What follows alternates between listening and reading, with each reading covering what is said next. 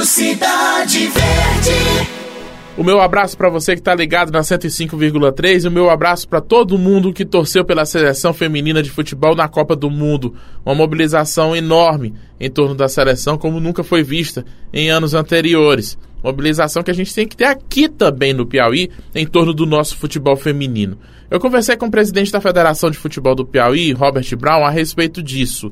Primeiro, porque nós estamos numa descendente. O próprio Brown admitiu que o nosso futebol feminino já teve em situação bem melhor e hoje está em queda.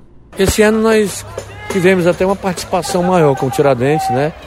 A gente participou bem com ele lá, mas ficamos a desejar lá o Tiradentes. Depois eu conversei com, com o Coronel Canuto, a gente até conversou que no próximo ano a gente tem que.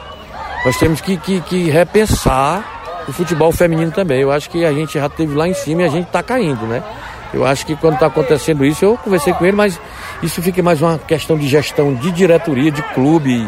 Vamos esperar o campeonato estadual, né? Para a gente ver o time que ganhar. A gente vai ver se a gente participa com o maior, mais forte, para ver se a gente consegue mudar também a história do feminino. É verdade que o Tiradentes é a nossa principal referência, mas a gente tem que ajudar o futebol feminino como um todo. E no que cabe à Federação de Futebol do Piauí, talvez a principal força que a entidade tenha seja fomentar, fazer novas competições, buscar os clubes, reunir, estudar, ter uma alternativa para que a gente tenha mais meninas jogando. Eu tenho certeza que tem muita garota querendo jogar futebol, mas falta competição.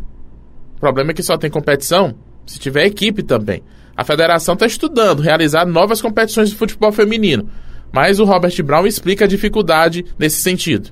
A gente pensa em fazer algumas competições sub-15, sub-13, sub-17, só que a gente tem dificuldade porque a gente, até para a gente fazer o, o, feminino mesmo, são poucas as equipes que, que participam. Esse ano acho que não sai não, porque nós teremos dificuldade em que os times femininos tenham essas categorias inferiores. Eu acredito que sim, porque até o, o, o campeonato normal a gente tem dificuldade, imagina isso aí. Mas isso é um estudo que nós vamos ver, nós estamos fazendo, para ver se no segundo, no segundo semestre a gente faz aí uma categoria ou sub-15 ou sub-17 feminino. Primeiro a informação e agora a opinião.